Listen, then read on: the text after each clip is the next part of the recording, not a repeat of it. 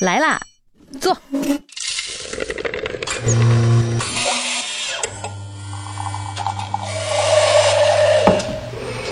您的半拿铁，请慢用。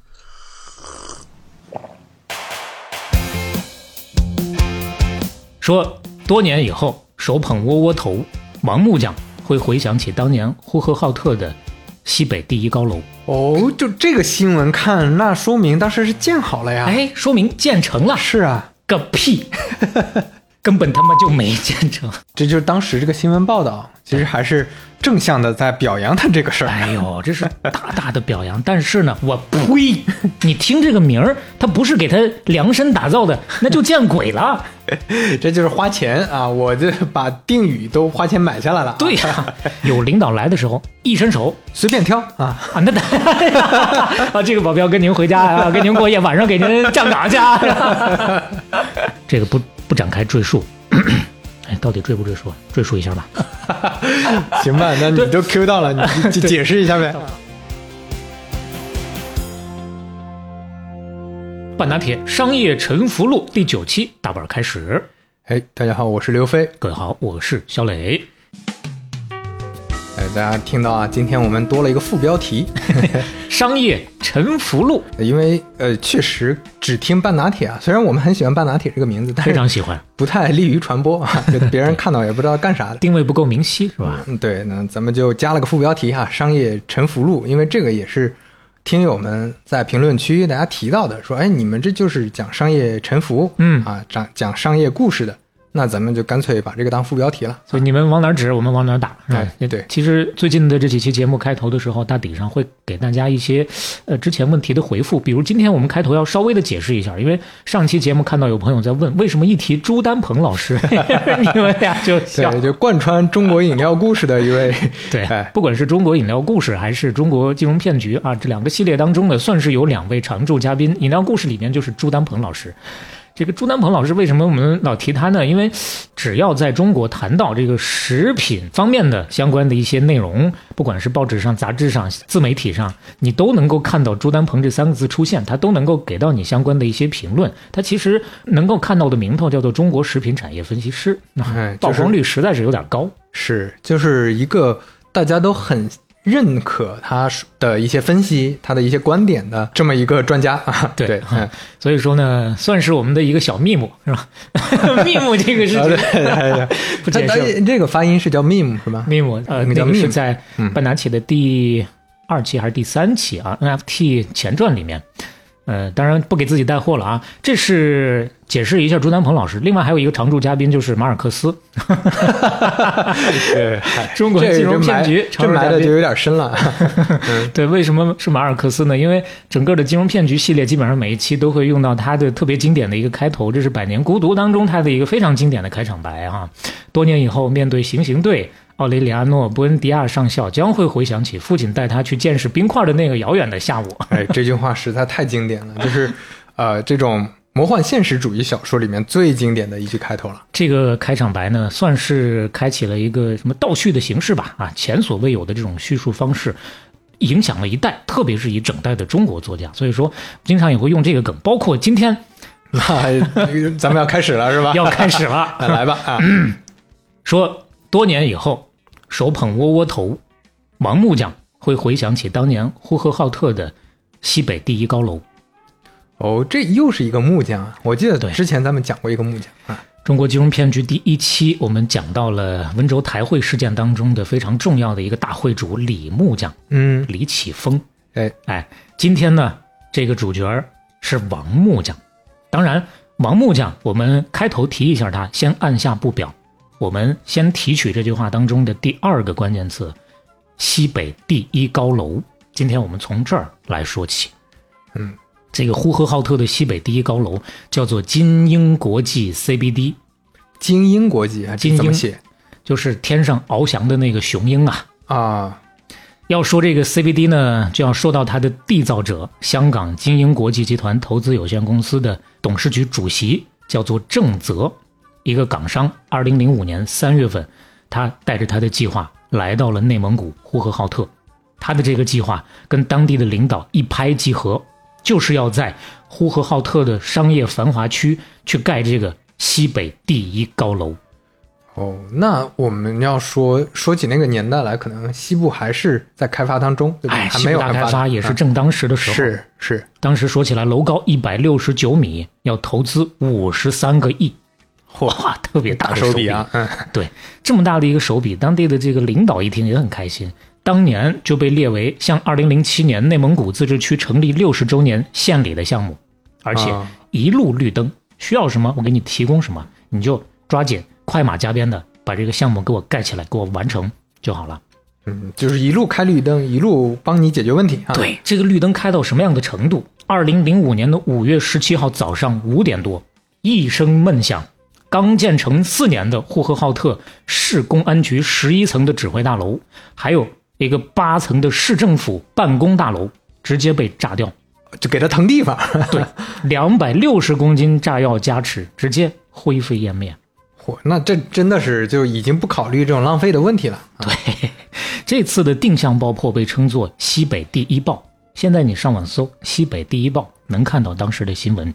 那就说明在西北地区这种事情很少见，就高楼 拆拆掉的这些事情都很少见。对，而且拆的是市政府和公安局。对，这也这也是一个很重要的信号，就是对这是个很大的项目，很重要的事儿啊。对，而且这俩拆完之后，在接下来的一两年当中吧，包括市公安局的三幢宿舍楼，包括当地的第一人民医院的保健楼，相继的都拆了。在呼和浩特的市中心的黄金地段，前前后后腾出来五十多亩土地，就是为了这个 CBD。但是我们话要分两头了，一方面呢，地腾出来了；另一个方面啊，金鹰集团没有任何资金的注入，西北第一高楼啊，迟迟的不见动工。啊，这都到这时候了，还没有资金注入啊。哎，这就引起了社会各方面的质疑，包括警方也在注意。相关的负责人接受采访的时候，后来了就是啊，嗯就说了，根据群众的反应啊，我们对比分析了当时的各种情报信息，咋看就觉得这位郑泽郑老板啊，就不像正儿八经的商人。那是不是有点像咱们之前聊过张海那个、哎，那个健力感觉了啊宝的那个张海的那个感觉啊，就感觉有点像大忽悠。当然，你总得有一些小的细节吧？咋就不像正经人？咋像大忽悠呢？我们说一个小的细节，我们借用二手玫瑰的一首歌，叫做《伎俩》。这 这当中啊，上来就是。大哥，你玩摇滚，你玩它有啥用啊？其实我也是硬联系，我就是想今天跟大家放放这首歌，到最后的时候放这首歌。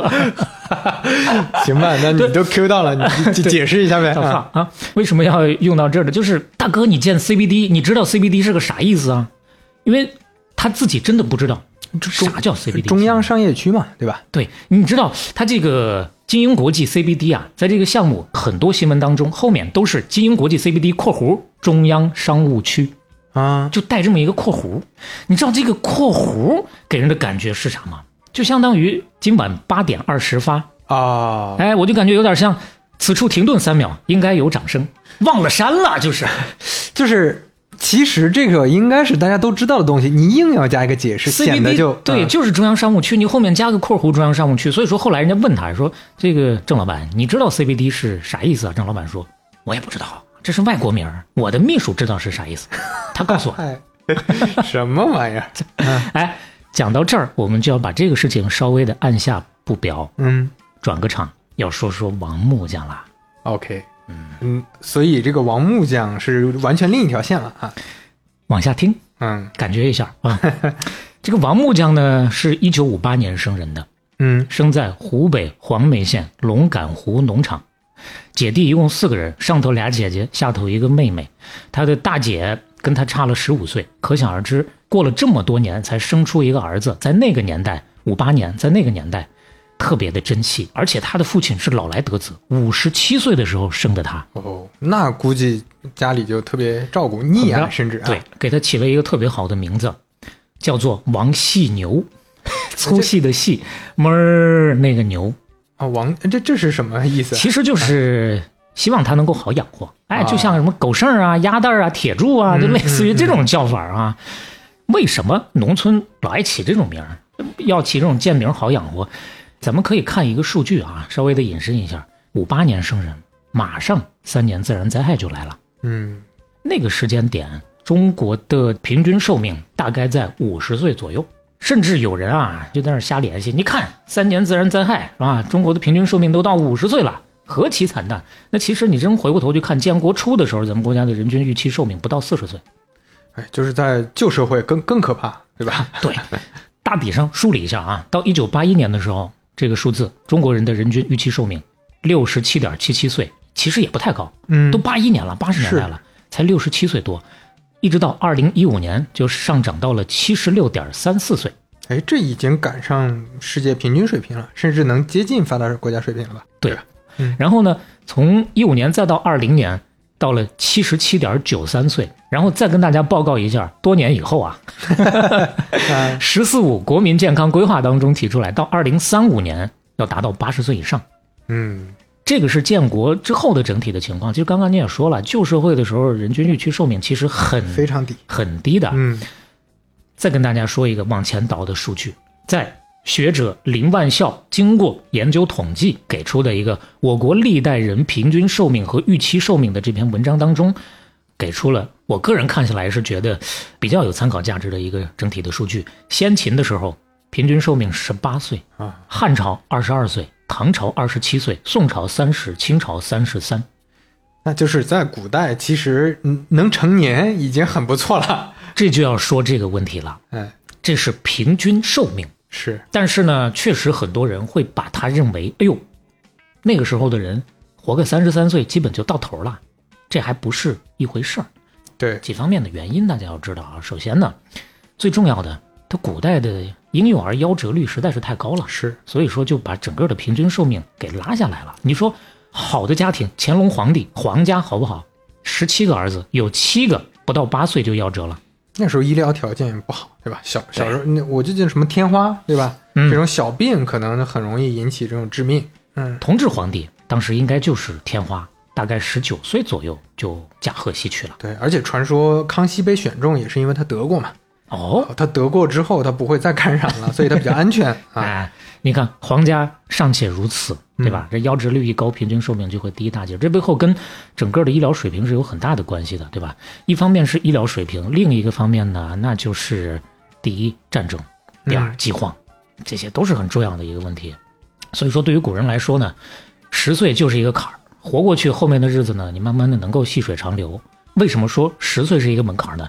根据的是人口学的一个寇尔德曼模型生命表。啊，这怎么说呢？这 嗯，平均寿命是三十岁的社会当中，百分之四十的人会在十岁之前就死亡了。所以是这些人拉低了嘛？对，拉低了拉低。但你要话说再说回来，你说老祖宗那个年代有没有长寿的呢？当然有了，彭祖还活了八百 岁呢。当然这是传说。命 啊，但但你要说之前我们知道很多名人确实也活了六七十岁，对年纪很大，什么乾隆也活了很久。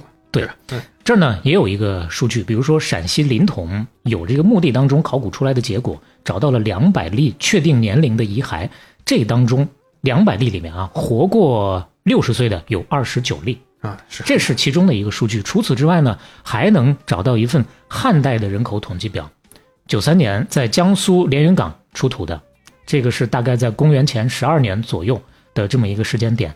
这个统计表让人看完之后觉得更加有点震惊。就那个时间点，汉代的一个郡，一个大郡啊，八十岁以上的人口占到人口总数的百分之二点三，九十岁以上的也有，占到百分之零点八。嗯，什么概念呢？九十岁以上的这个人口比例比二零零四年的时候日本的数据都还高。就并不是说呃刚才那个数据代表着所有人就活三十岁就结束了。哎，对啊，就这个算是我们稍稍的开个小差。回来之后呢，咱们继续啊，细水长流完了再说王细牛啊。对，王细牛呢，才八岁的时候呢，他老父亲就积劳成疾，因病去世了。那其实你看，五十七岁老来得子，他八岁的时候也六十五岁了。啊，也啊，对吧？啊也不小了。之后呢，就靠姐姐跟母亲拉扯他。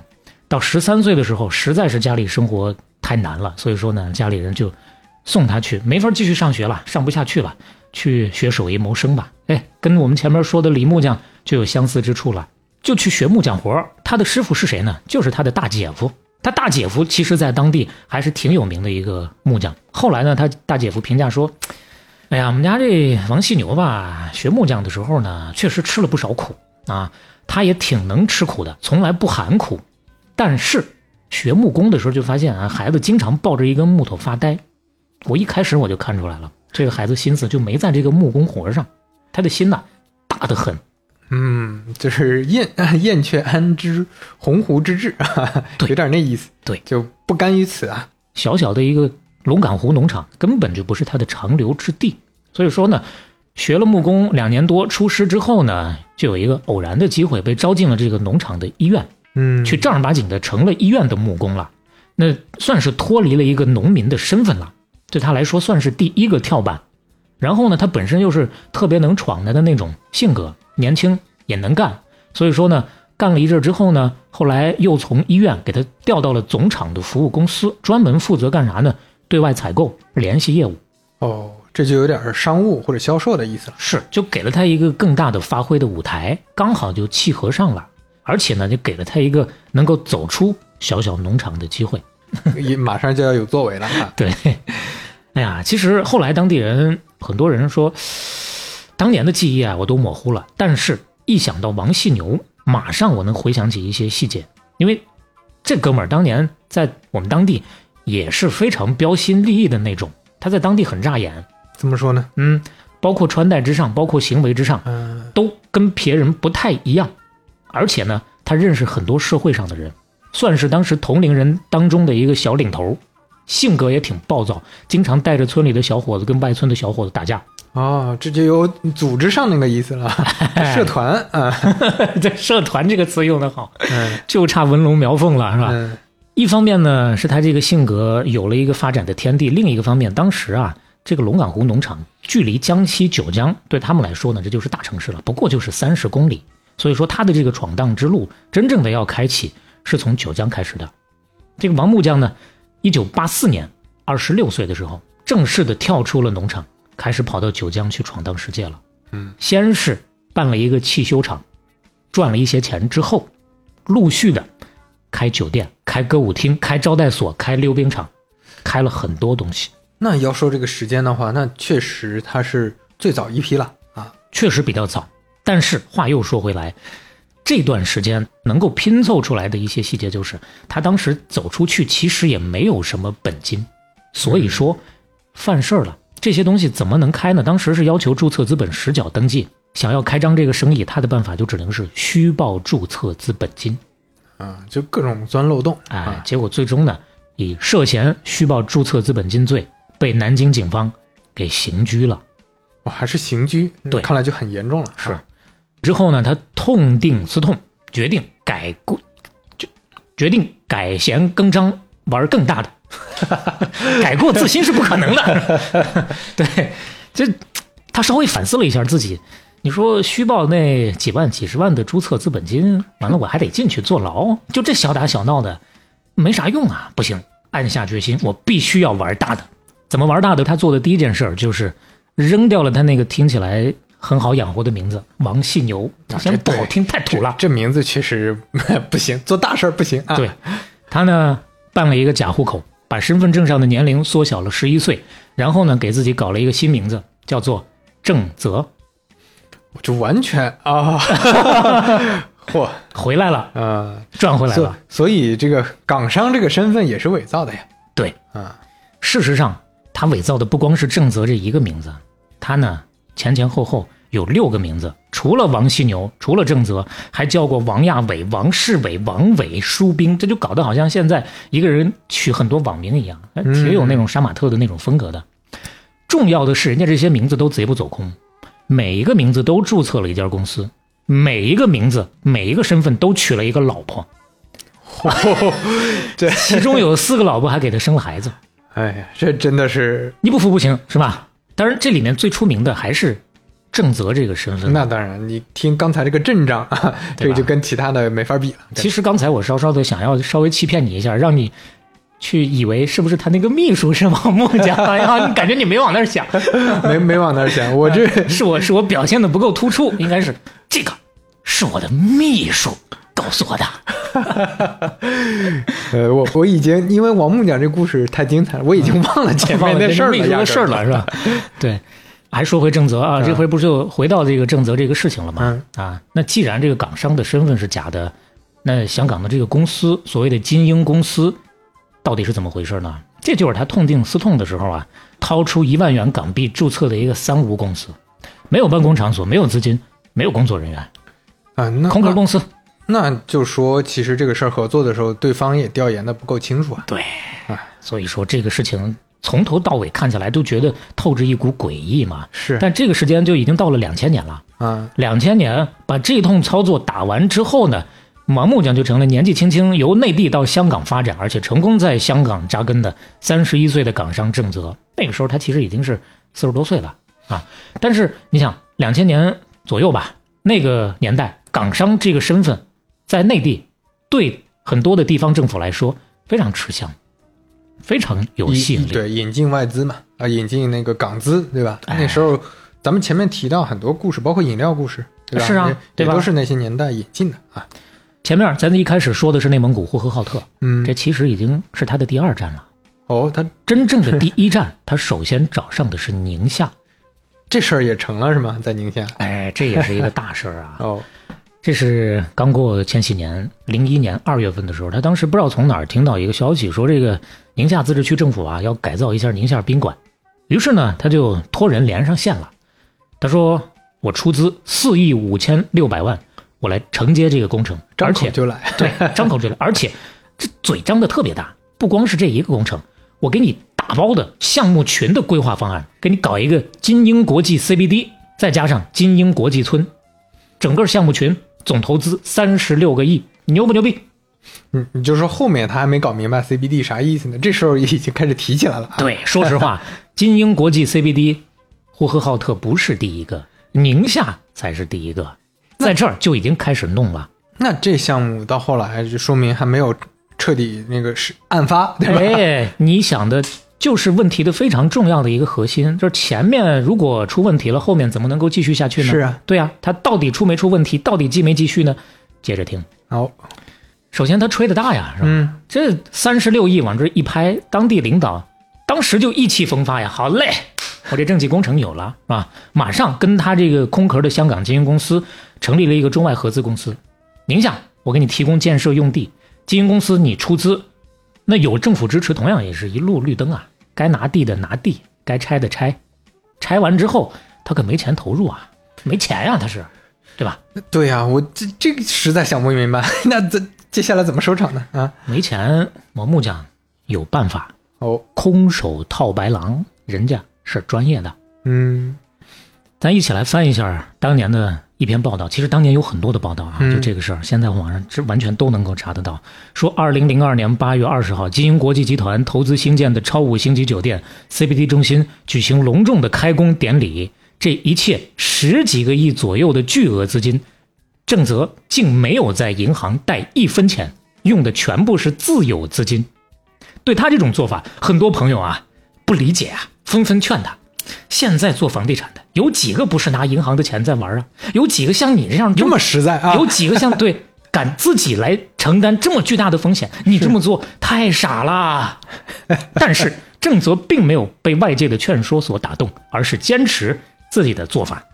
哦，这就是当时这个新闻报道，其实还是正向的在表扬他这个事儿。哎呦，这是大大的表扬。但是呢，我呸，纯粹是吹牛啊。是啊，这这不贷款是因为可能也贷不出来。一方面确实不好贷，另一个方面呢也没少贷，或者说没少骗。通过虚构贷款主体等等各种方式，骗了银行贷款一百七十九笔，大概有一点零九个亿。哦，还是拿出来不少的。对，其实比我想象的多了。对，前面该吹的牛吹，但是该做的事儿没少做，这是一部分。除了这部分之外呢，还骗什么呢？骗。投标单位的投标保证金骗了两千多万，他采取的什么方式呢？招标不开标，开标之后呢，也不给你退这个投标保证金，就通过这样的方式，先把这两千多万给做下来，就是连坑带骗嘛。哎，对，这又是一部分。还有呢，真正开工之后呢，还有一百四十九家企业的工程款、材料款，一共三点八个亿欠着啊，我就放在那儿。除此之外，非常重要的一点，非法集资，老百姓集资。向银川市民以百分之二十的高息为诱饵，集了三点一八个亿。哎呦，这 最后这说是骗政府，最后还是又骗到老百姓去了啊！哎，政府给他背书，他才能这波才能真正的骗到老百姓啊，是对吧？钱到手了，那王木匠可没上赶着拿这些钱来盖房子，陆陆续续的往自己口袋里揣。首先呢，接近一个亿汇进了他北京的个人户头，买房、买车、买表、买保镖，呵呵最重要的是买什么？买名声。哎，又回到我们前面说的所有的这些个套路当中了。就是打广告嘛，哎啊，先后给自己买了七十多个头衔，什么中国房地产领先企业、中国房地产百强企业，啊、世界杰出人士，你看西部开发杰出贡献奖、全球一百位华商品牌人物、爱国企业家等等等等吧。你说七十多个头衔，你光统计你你要统计多久呢？这是一方面。除了这个之外呢，搞慈善。嗯，前面我们说这个邓大姐的时候，邓斌邓大姐的时候，搞慈善呀，她也搞慈善呀。这回郑老板郑泽成立了正泽公益救助基金会。这个基金会干的啥事儿呢？给希望小学捐款，在四川仪陇出资一百万，捐建了五所光彩小学。四川八中一模一样的操作，一百万五所光彩小学。他当时的计划是五年之内拿出两千万赞助一百一十八所光彩小学。另外呢，他还个人出资两千万建立了一个正则中国大学生西部创业基金。所以就就是我用这些给自己做包装，我希望小学建起来了呀，这些，那你能不信吗？拿别人的钱给自己买门面，是 吧是啊，但是这钱花没花还另说。我想方设法的去查呀，实在是没查到这些事情的落地啊。咱就说这个光彩小学吧，啊，查到了是有光彩小学，但这个光彩小学不是他专用的，人家这个四川有一批的光彩小学，有看到其他的一些，比如说力帆啊这些出资正儿八经的有小学落地，他这个找不到，反正我是没找到啊如果说有当地的朋友啊，真正看到这个光彩小学了，咱反馈反馈，我是没找着，这是其一，其二，所谓的个人出资两千万的这个中国大学生西部创业基金呐、也找不着啊，这个事情更厉害，因为这个事情啊，它搞得有多大呢？先后找到了《中国青年报》的报道、北京大学新闻网的报道、央视生活频道的报道，这些现在网上都能找得到，包括北京大学的新闻网。你现在上北大新闻网，你还能找到中国大学生西部创业基金成立大会在北大举行，而且这个大会当时的报道什么样的盛况啊？国家教育部、国务院西部开发办在内的有关负责人，北大、清华、人大在内的三十六所高校的领导，西部十二个省区的驻京办的负责人，各个大专院校的学生代表，全部出席会议，签署倡议。这是当时的新闻是吗？这是当时的新闻呐，哦现在依然能够查得到的呀。而且这新闻里头言之凿凿的，人家这个郑老板接受采访的时候说了：“哎呀，我这几年在西部，我感受下来就发现西部缺乏大量的人才，这点只有你亲身体会，你才能感受到。我正是意识到了这一点，所以说我个人出资这两千万，建立这个正则中国大学生西部创业基金。同时，我承诺啊，我名下所属的这个宁夏基因国际的这个 CBD 是吧，把它就拿来当做首个大学生西部创业基地。哎，我从这个 CBD 中心将来的年利润当中，每年我会拿出一部分的比例，作为这个基金的持续性的投入。哎，你要说真是刚才这些新闻咱拼起来，这就这这一个多么高大上的形象啊！对啊，跃然纸上啊，对吧？首先呢，咱得负责任的说，那这个创业基金到底有没有？只是我个人没查到，找到了官方的民政部的官方的平台，嗯，实在是没查着。回头 show notes 里面我会把我查询的这个 截图录看看啊，放上来，大伙儿看看。因为其他的一些，比如说学校的一些基金，正儿八经的咱是能查得到的，这是民政部官方的查询的平台，全国基金会的查询平台。嗯，没有，后续的任何消息也都没有。而他说的这个，你比如说从这个 CBD 中心的利润当中提取一部分，不是投入吗？那这个宁夏基金 CBD 年利润是怎么回事？难道赚钱了？是啊，其实不应该这么问，难道建起来了？对啊，这这呃想不明白，还是想不明白啊，想要回答这个问题，就要看另外一篇新闻了。五年过去了，投资二十一点八亿元人民币，没有一分钱用银行贷款建成的西部地区首座 CBD 金鹰国际 CBD 中心，跟宁夏回族自治区首座大型绿色生态社区银川国际村，已经展现在人们眼前。从而结束了宁夏没有五星级酒店的历史，打破了中国西部不发达地区无法建设 CBD 的预言。郑则在西部还会走多远？宁夏建成了，呼和浩特开始了，乌鲁木齐、南宁、拉萨都是他的下一个选择。郑则正在精心打造着他的西部 CBD 航母。哦，就这个新闻看，那说明当时是建好了呀。哎，说明建成了。是啊，个屁，根本他妈就没建成。那那这新闻是怎么回事？你连蒙带骗呗。前面那些新闻，再加上这个新闻，是不是大抵有一个感受了？啥都敢说。当然，这背后呢，多多少少他也用了一些语言啊艺术，嗯，已经展现在人们眼前。你看啊，郑则接受采访的时候啊，有一句话叫做“来银川的很多人都想不到，在宁夏这个地方会有人投巨资搞这样一个高档项目，大家都不敢相信，还以为是海市蜃楼。”这句话他算是说对了，就是还是就他妈的是海市蜃楼啊！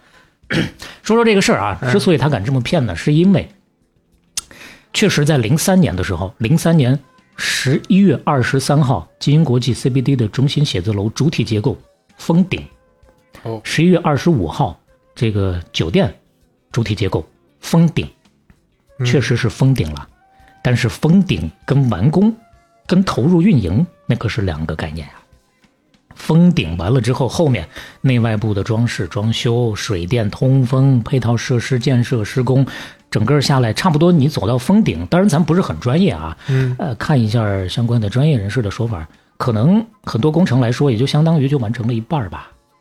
哦，就包括那个资金投入嘛，那肯定也还有一半呢啊其实后来就变成一个烂尾楼了，啊，就那个楼就在那儿了啊，它根本就没完成。但就是神奇的，就神奇在，还不光是前面那些新闻瞎胡逼吹，就这么一个没完工的烂尾楼，二零零五年召开的中国诚信企业高峰论坛上，因为这个楼给金鹰公司颁发了中国诚信示范单位荣誉证书。这是二零五年的事了啊，零四年中国西部大开发五周年回顾活动组委会给郑老板颁发了西部开发杰出贡献奖。就单说这个楼，原建设部中国建筑文化中心给他颁发了中国优秀工程的奖牌。中国城市标志楼盘年度金榜活动组委会给他授予了二零零四年中国西部国际 CBD 标志性商务中心特别金奖。你听这个名儿，他不是给他量身打造的，那就见鬼了！中国西部国际 CBD 标志性商务中心就差报着他的身份证号了。这就是花钱啊，我这把定语都花钱买下来了啊，对呀、你说这这特别的魔幻。我这个事情，你说你不是现在回过头去想，谁会相信他能烂尾？而且这对啊，就你这个楼已经建起来了，到处都是奖，到处都是新闻啊，到处都是希望小学，那对呀、想不到啊，所以说，以上所有的这些，包括他自己买的那七十多项的荣誉，就为他在二零零五年赢得了呼和浩特的那个 CBD 项目的合同啊。啊，随后就有了我们开头说到的呼和浩特的公安局也好，政府办公大楼也好，轰然倒塌这个事儿啊。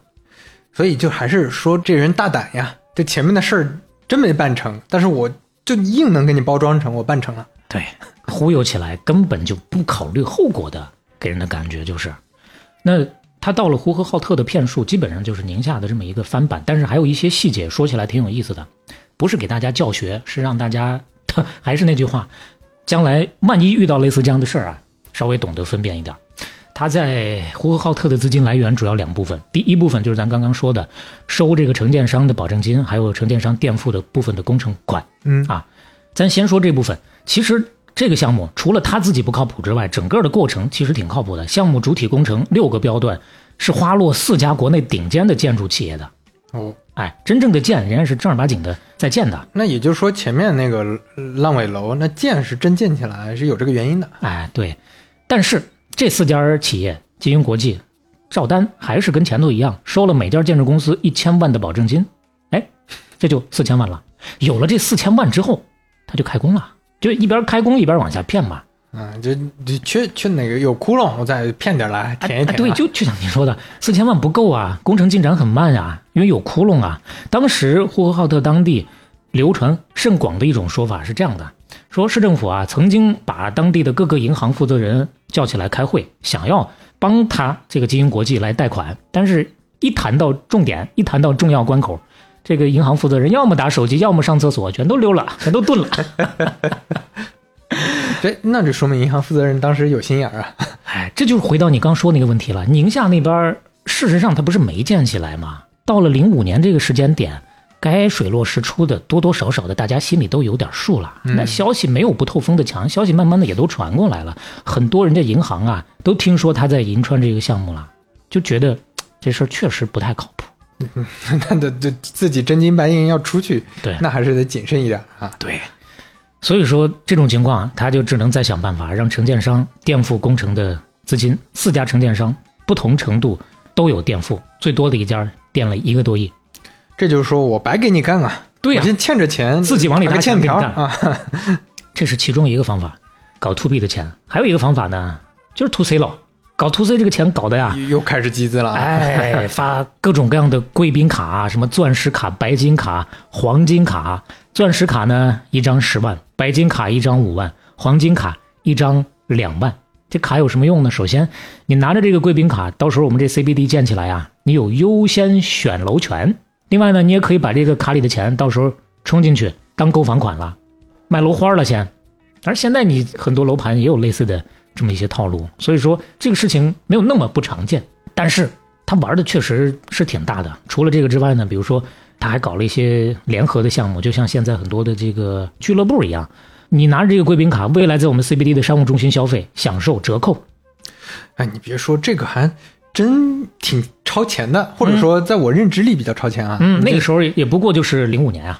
就让我想到什么？就互联网这些内容平台啊，嗯刚开始就是先靠会员嘛，嗯先靠 VIP 嘛，还有什么？还有那些准备卷钱跑的那些 那些什么教育培训公司，你看那教育培训公司都是啊我先收钱，对吧？先把卡办好，甚至让你去贷款付这个培训费。对，然后弄弄完之后，嗯我卷钱就跑了。我甚至有的终身 VIP，你大大伙儿一定要谨慎啊 一听终身 VIP，你要是按月的 VIP，这事儿八成靠谱；嗯按年的，你就要谨慎了。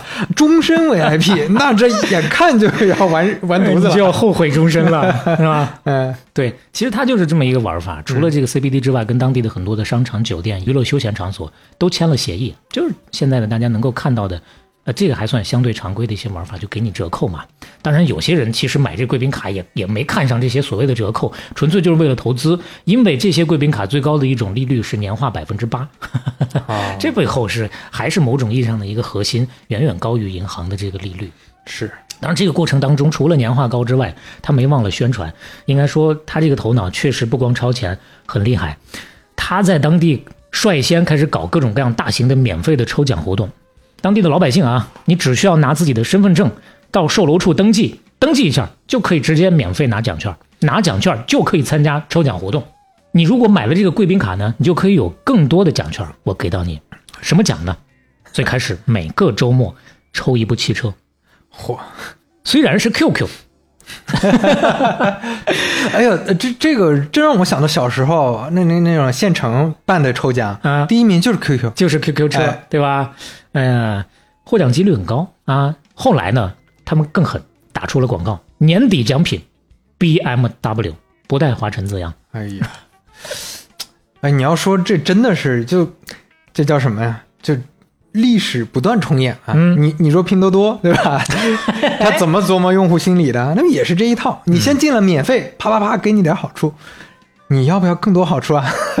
买个会员对吧？或者多在这儿买点东西啊，有的是办法啊。所以说，咱们包括前面的几期也跟大家说过，人性永远是原地打转的，是不变的啊。可能具体的方法之上会不断的翻新，这是他想的能够抓住人性的方法。另一个方面呢，不是宣传嘛？怎么宣传啊、跟当地的媒体来进行沟通，同样还是空手套白狼。怎么套？据说当地很多媒体都想要获得这个 CBD 的写字楼，所以呢，我给你置换，哎哦，我给你置换广告版面。所以说一分钱没花啊，一分钱没花，广告啪啪啪全部都打出去了。后来出事之后呢，那还欠着很多媒体大几百万、大几百万的钱呢。就通过这样的方式，整个的肥皂泡在呼和浩特吹的比在这个银川、比在宁夏还要大。他当时的说法，我要在五个少数民族自治区首府各建一个 CBD。刚刚记得有一条新闻，不是说那个宁夏已经建起来了，呼和浩特嗯现在正在建，接下来哪儿啊？南宁、乌鲁木齐等等这些个地方。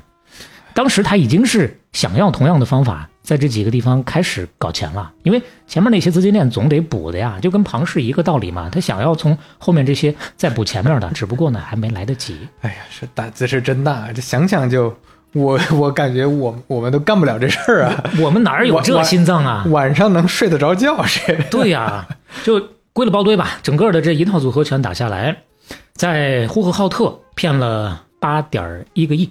后来警方的调查呢，他在宁夏跟呼和浩特两个地方加起来十七点五八亿。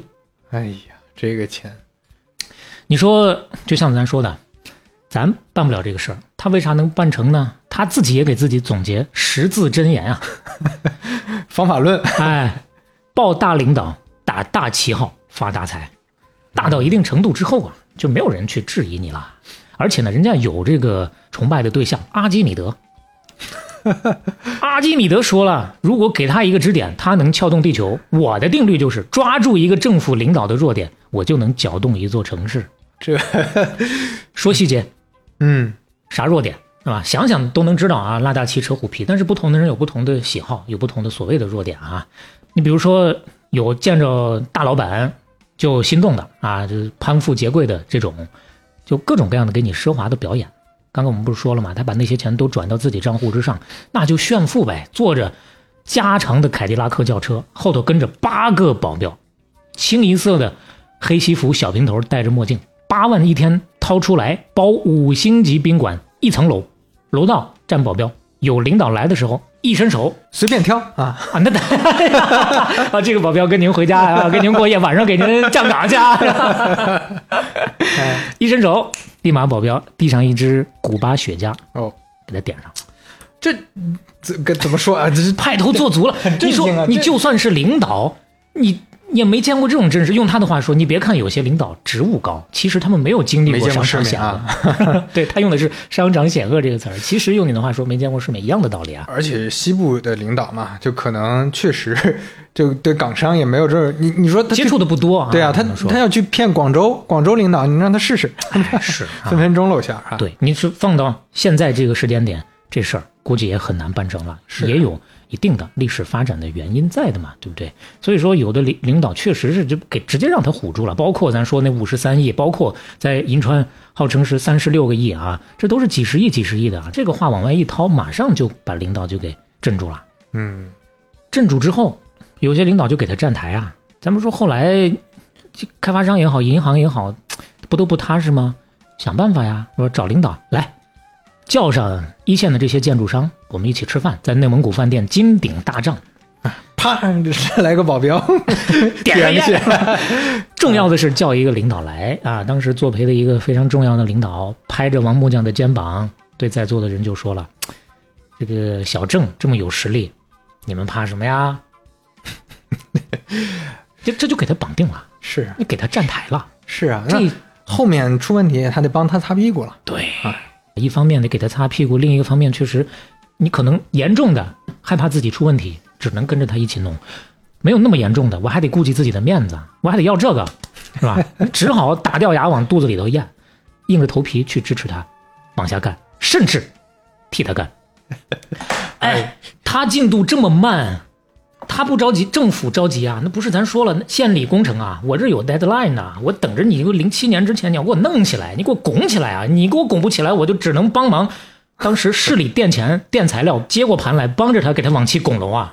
哎，这这都上了船了，那我也只能往前使劲儿了呀。哎，对，到了这个时候啊，这政府领导也不抱什么幻想了，该看明白的基本都看明白了，我抓紧想办法吧。到了零七年一月份的时候啊，算了，我认栽还不行吗？我不跟你玩了，哎，咱解除协议行不行？我去另找有实力的企业来解套，咱找一个正儿八经能干这事儿的，咱把这事儿干了。您您走吧，把您高阶远送，我给您送走。但是 郑老板说不不行，啊，接进来容易，想走不行，哪儿那么容易？你给我点分手损失费吧，是，哎呀，三千万吧，三千万不多吧？来，三千万，掏出来，掏出来，我就走。这是真大胆呐、这 具体细节咱没法说了，咱也不知道当时到底咋讨论的。反正这事儿啊，三千万政府没脾气了，好给，就从表象上来说，就感觉给 PUA 了，控住了，要啥就给啥了。嗯，都都到这个阶段了。我要是跟别人说啊，我要跟老百姓说我这是跟个骗子合作了，对那可能还确实不如我先这息事宁人得了。我打碎牙往肚子里咽吧。是啊恰恰就是这三千万成了压死骆驼的最后一根稻草了。哦，其实呢，在这个时间点之前，再重复一下，这是零七年的年头上，零七年一月份，零六年差不多年底那会儿啊，公安就已经介入案件侦办了，而且是公安部直接介入的，上头直接介入的。内蒙古警方在公安部的指挥之下，已经立案去进行调查了，并且呢，向当时的这个内蒙古自治区的党委和政府的主要领导都发了预警通报了。哦，就这事儿没有不漏风的墙，那王木匠能不知道吗？郑老板能不知道吗？那是准备跑路了。啊，对，就一听有这个事儿之后，就各处的开始做准备了啊，转移的转移，隐匿的隐匿，销毁的销毁。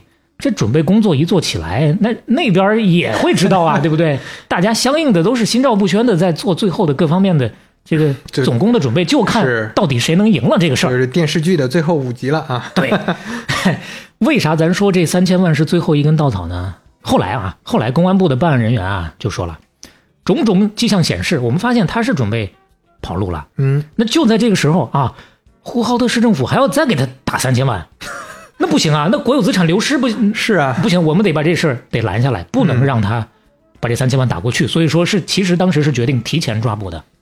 啊，所以这个事儿成了一个直接的导火索。对啊，提前两集结束了。咱如果站在他的角度，嗯，他如果没多要这三千万的话，说不定还能再多拍六集。是就哎，没活过最后这几集啊。对，当时也亏得警方出手及时啊，不光是这三千万给拦下来了，还从他那儿缴获了一批，查出了一批他从深圳刚定做过来的，准备在呼和浩特发的这个集资卡、贵宾卡。你记得咱前头说那个贵宾卡吗？嗯整整三万张，这些要是全卖出去，算下来十七个亿，那可不是国有资产流失了，那这老百姓的血汗钱呐！是啊。说到这儿，这王木匠、郑老板这个事儿呢，基本上就算是终局了。说说他的结局啊，结局啊，因为合同诈骗罪被判处无期徒刑，剥夺政治权利终身，没收个人全部财产。那还是感觉有点留情啊，没有直接判死刑。事儿呢，大抵就是这么一个事儿了。回过头去呢，我们且不说升华吧，再相应的去稍微的分析一下。首先，这个人当然有他性格上的原因，对吧？嗯本身呢，前面我们也说了，他就是那种，呃，也是比较出挑的。我们所谓的整个系列当中都是所谓的这种能人。另一个方面呢，你用他的不管是亲人还是当地的一些老乡亲的说法，可能也是因为穷怕了。后来呢，有记者去的，三联的记者嗯去采访他的大姐，他大姐就说：“哎呦，可能就是因为小时候穷怕了，他长大之后一直都想到外面去闯，以此来改变家里的状况。弟弟啊，他在外闯荡之后，每一次回家都会谈起来，只要他能成功，一定要帮几个亲人改变现在的生活状况。就他内心里还是有这种乡土情节啊。听到这儿是这样的，但是，但是 同样是他姐姐，后来说呀，别人都说他在外面很有钱，但是我们并没有得到他什么好处。他基本上从来不带家里人出去工作。哦，他有两个姐姐，一个妹妹，都有孩子的呀，不止一个孩子。所有的姐妹膝下的这么多个孩子，绝大多数没有跟他到外地工作过，只有他二姐的儿子初中毕业之后被他带着一起出去闯荡。后来据说呢，是因为他老母亲过世的时候，这个丧事是二姐帮忙置办的，他作为儿子来说呢，挺感激，所以说呢，带了二姐的儿子出去。但恰恰就是因为他带出去了，所以呢，这个案发的时候呢，大外甥也没有能够逃过法律的制裁。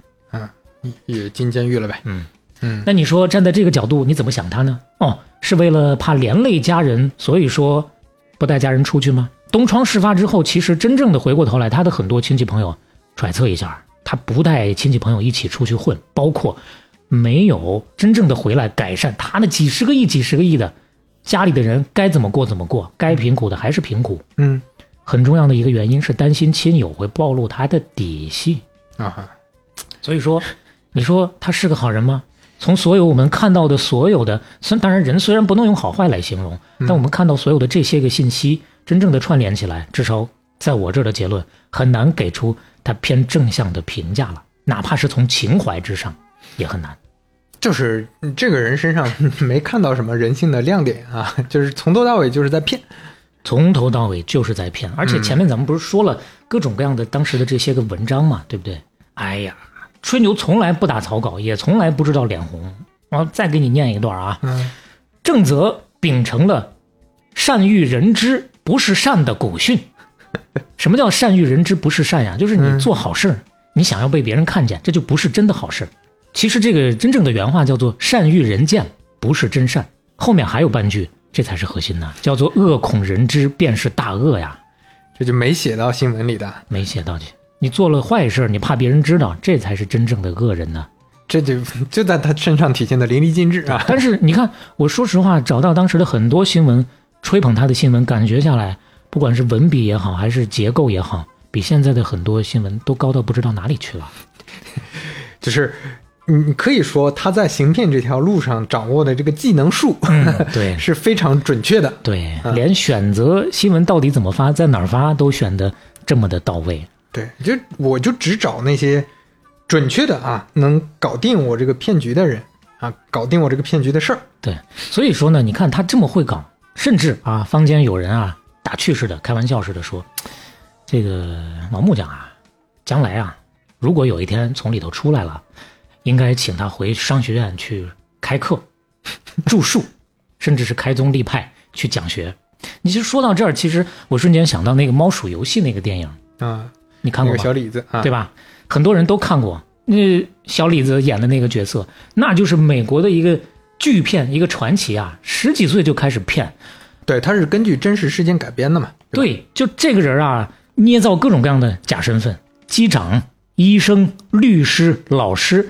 所有的这些他都干不了，但是呢，他有一个技能，嗯，就是搞平面设计。什么叫平面设计？就是做假证儿。哦，对对对，电影里也体现了啊。对，嗯，做各种各样的假证来佐证自己的这些个假身份，然后呢，他又是整个的形象打扮起来的，又特别能够骗到人。最重要的是，他利用这些假身份弄假支票骗钱。哦。这是特别传，咱这个事儿咱不展开了，因为有那个电影放在那儿，你没看过啊？有兴趣的话，其实挺有意思的，你可以去看看，叫做《猫鼠游戏》。因为这个人后来啊，差不多关了五年左右吧，不到三十岁就提前保释了，而且好像是一直在外面搞类似培训或者讲座啊，对，他就成了这个 FBI 的某某种意义上的顾问啊，类似这种角色啊，安全顾问。这其实后来变成了一个正向的故事了，所以说马上就。想到啊，这个王木匠将来是不是有这样一个机会啊？但是没有了，嗯，没有了，没有了，在狱中去世了。对，目前能够看到的澎湃的一篇报道，仅仅只能从这一篇报道当中找到这条信息，说有知情人士透露，服刑期间病死狱中。哦，就这么一句话。嗯，这个人的一生是可能就没有那个猫鼠游戏里那个人那么精彩了，但是。也给我们很多警示啊！就这故事你不说，我是真的想象不出来。对，你很难去想。当然，他留下了这么大的窟窿，咱不是感慨完了就完事儿了。他留下这些窟窿怎么填？要跟大伙儿稍稍的报告报告。哦，说说后续。好，宁夏的这个烂尾楼，后来呢建起来了，找用上了啊。对，找这个下一个接盘的呢。嗯，这个项目呢，差不多在零七零八年。当地政府引进了北京国有企业接盘了，现在的名字叫做银川国际贸易中心，描述还是银川唯一一个大型政务商务核心区。这还是刚才咱们讲的那个定语啊啊，它的定位还没变，你可以看一下它现在的这个整体的照片。好，其实单从这个照片感觉不到它有多大型啊。是啊，就是这个感觉是。你你要真放到像那个杭，都不用说北京、上海，你就说杭州这种准一线城市，那也是个不起眼的小商业楼啊。是，当然你如果有看更大的全景的话，有，但是那些要么就是效果图，要么就是不太清晰。所以说呢，我找了这张，大体能看得稍微的清楚一点，包括银川国际贸易中心的字样都能够看得清楚啊，这多少还是有一些规模的。这个楼建起来是一方面，另一个方面呢，还有老百姓的钱呢。他在宁夏也是搞了老百姓的钱了，是对吧？零八年上半年，老百姓的集资金基本上已经全部兑付了。哦，这个还是有点了不起的。对，政府这个事儿最后还是得处理嘛。嗯兑付了，但是呢，仍然有老百姓去闹事儿，去政府大楼静坐，甚至是这个政府的公告当中用到了“冲击”这个词儿，为啥呢？我利息呢？我利息呢？对不起，利息就不管了啊！你这都是跟他签的非法合同，你属于非法集资，不受法律保护的，你再来要再来闹事儿，法办。当然说的不是老百姓，说的还是那些鼓动闹事儿的人。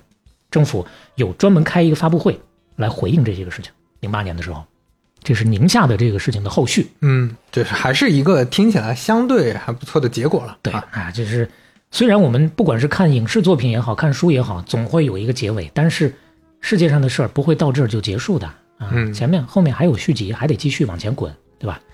那呼和浩特呢，同样也有接手的，接手呼和浩特的离咱们近一些，它是海量集团，浙江企业，现在的总部在滨江，世界五百强。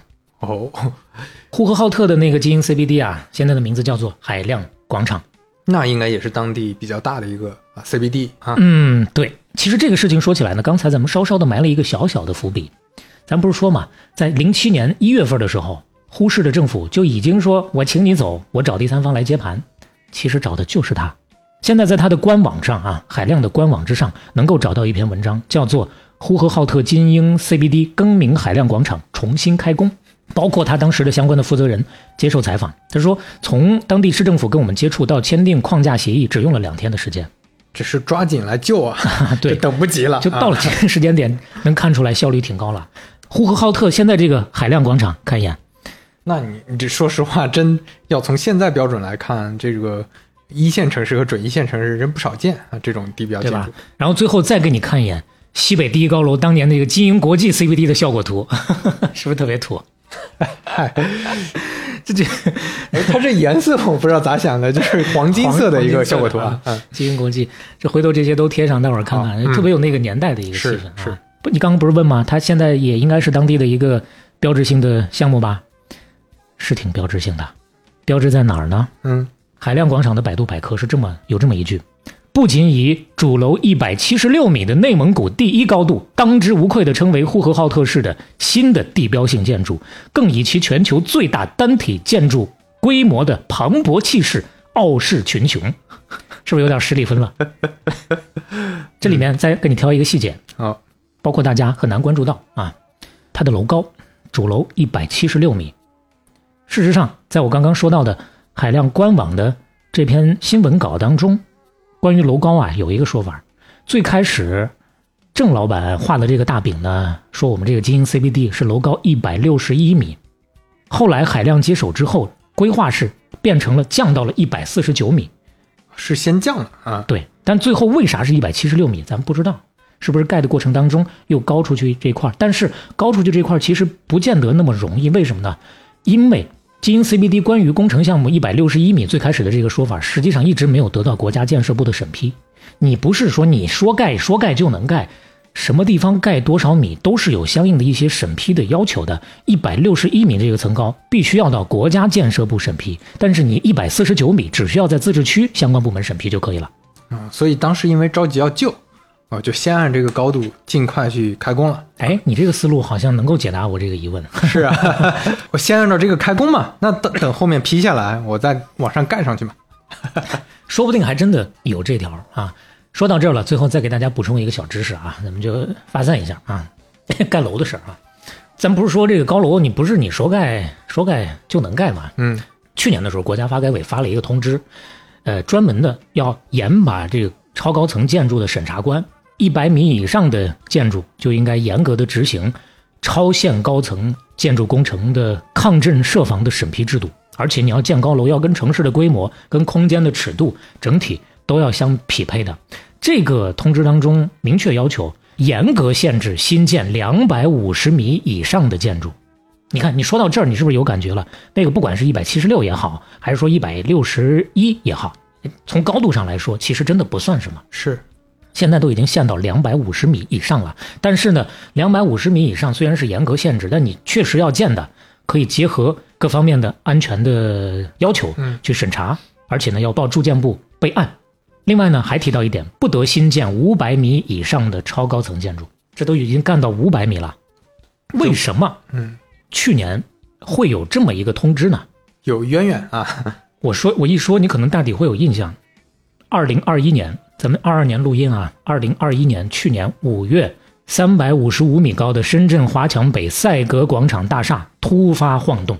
哦，你这么说，我有印象了，对吧有印象了，好像是那之后，很多媒体在讨论说，这个摩天大楼，很多城市在就是政绩工程啊，就是疯狂的往上叠嘛，嗯对吧？嗯，哎，你之后相继的那个水丝楼那个事儿是那之前还是之后？我有点记不清了。反正你类似的，包括那个大关公，湖北荆州的吧，大关公像后来也拆了嘛，应该是，嗯，就类似的这些个情况啊。这背后其实真正的让大家看到的就是到底有多大必要的问题啊。我们援引一位食品饮料行业有朱丹鹏老师啊，这个房地产行业呢 有几位，其中一位就是易居研究院智库中心研究总监严跃进先生。哦，严老师，嗯严老师，他说这个摩天大楼项目更多的价值在于树立了城市的地标，尤其是在这个吸收城市最优资源、实现区域型总部经济发展这些方面，确实有积极的作用。所以说呢，开发商如果有资金能力的话，对这类摩天大楼的开发确实是比较有兴趣。但你如果说真正的从经济角度来看的话，身材高并不意味着收益高。一方面，超高层建筑不断的崛起；另一个方面，高端的租客它是有限的呀。呃供需不匹配嘛，对你比如说，曾经保持深圳第一高楼头衔十多年的一个帝王大厦，现在的租金水平只是当地的商业市场的一个中档的水平而已。嗯，就它如果不降价，那也没有人住了。所以呢，高楼它的作用还真的就不再赚钱。说到高楼，最后我们就以高楼正式的结尾吧。好，咱刚不是说最高都已经卡到五百米了吧？嗯，你大抵心里有印象吗？现在全世界最高的楼大概有多少米？我记得之前侦查过，是不是六百多米六百多米啊，还是哪硬了啊？那那一千米了，奔着，啊？那倒还没到。嗯，迪拜的哈利法塔八百二十八米，这么说有点印象，确实迪拜有个楼特别高来着。嗯但你一听就知道为啥迪拜建这么高楼嘛，这 对吧？人王子多呀，富豪多呀，不差钱儿，是啊，不？差钱。这是目前最高的八百多米。其实你说六百多米啊，除了它之外，那些还真的都是六百多米。现在排名第二的在吉隆坡，马来西亚吉隆坡，马来西亚叫做莫迪卡幺幺八这么一个大厦，六百七十八点九米。因为你正常很多人的印象当中，排名第二的应该是在上海的上海大厦，上海中心啊上海中心那个大厦六百三十二米，但就是恰恰在差不多去年年底、今年年初这个时候啊，吉隆坡这个挤进来了。再往下，第三名就是我们中国上海的这个六百三十二米的了。再往下，第四名在沙特，在麦加，叫做麦加皇家中塔饭店，这个是一二年建成的，六百零一米。再往下，第五名在深圳平安国际金融中心，五百九十九点一米。第六名在韩国乐天大厦五百五十四米，第七名在纽约，第八名在广州，第九名在天津，第十名在北京，第十一名之前我们某期节目提到过台北幺零幺大厦。哎，那你这么看，中国的确实还挺多的，对，这说明这这方面还是略有攀比啊，略有攀比。嗯，这是援引自哪儿呢？援引自高层建筑与都市人居学会官网今年六月份的全球前五十的这个高楼，高楼的榜单，最后把这张图也会放上，有兴趣的朋友到时候自己看看吧。好嘞。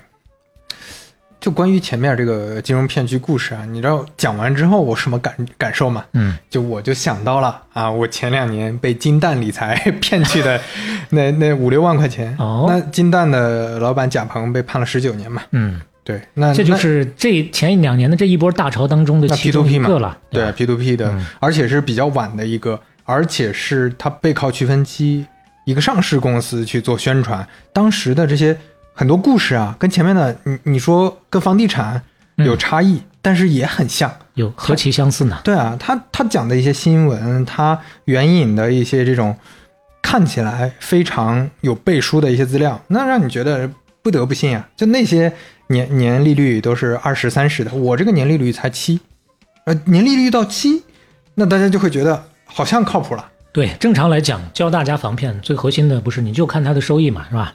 你超过多少你就别信了。但是七这种的，任谁都不会觉得这个七是有问题的，是啊对，吧？是啊但是学聪明了，我还不用多给你付利息，我还能照样的弄你一把。那金蛋的老板那就是也是开着豪车对吧，带着名表就出去玩的那种状态呀。就你所以就说，嗯咱们这骗局故事它的价值在哪儿呢？如果说 当时我在买金蛋之前，我都听过这些，嗯，我仔细的去研究过啊，仔细的去了解过，可能就不会被骗。但是你看说前面这么多年的，哎，我们讲过八十年代末的骗局故事，是。讲过九十年代的，对。讲过零零年代的，对。然后一零年代还是持续的啊，互联网金融、P to P 骗局，大家还是一股脑的进去。嗯这包括到现在还有一些嗯什么 Web 三的一些骗局，Web 三不是我当然 Web 三不是骗局嗯，但 Web 三里面嗯，对吧？有很多这种也是在其实是在用集资的方法来骗老百姓钱的这种方式，我觉得如果大家都了解的话，至少 就不让历史在自己身上重演。是历史重演，我感觉是阻挡不住的，嗯别在大家自己身上重演。其实从整个的社会层面，你比如说微信公众平台最新的这个行为规范里面，就把数字藏品交易行为的相关条款给加进去了。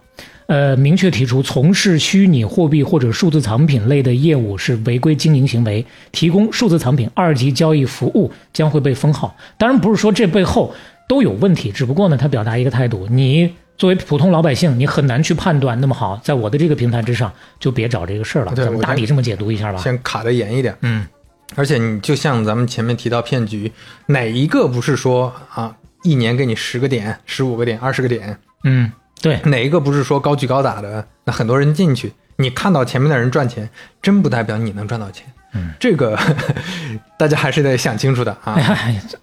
最后引用一下吧，这个经济学家管清友老师这段时间的一句名言：好，对于大多数人来讲，投资是赔钱最快的一种方式。哎，倒也不是说劝你别投资，反正呢，就引用一下，大伙儿听听吧，听听吧。行，那今天是不是就聊到这儿了？好，如果你都已经听到这儿了，也欢迎你动动发财的小手，跟更多的朋友一起来分享半拿铁的节目。如果你喜欢半打铁的话，欢迎在小宇宙、网易云音乐、喜马拉雅、苹果 Podcast、Spotify 等平台订阅和收听我们啊！欢迎在评论区留言，欢迎一键三连啊，支持我们继续做下去。谢谢大家，谢 谢谢大家了。你你这个我我跟你说，这幸亏这个咱们不是卖东西的，你这就涉嫌。对，还好啊，我们啥也不卖啊。好，今天的半拿铁商业沉浮录第九期到这儿杀青，接下来有请二手玫瑰。有请。喂喂，各位同志，请安静啊！演出马上就要开始了，马上就要开始了。大哥，你玩摇滚，你玩它有啥用啊？